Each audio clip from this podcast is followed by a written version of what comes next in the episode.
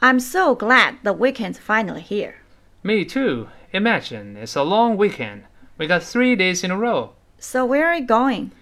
I don't have any plans yet. I've just played by ear. How about you?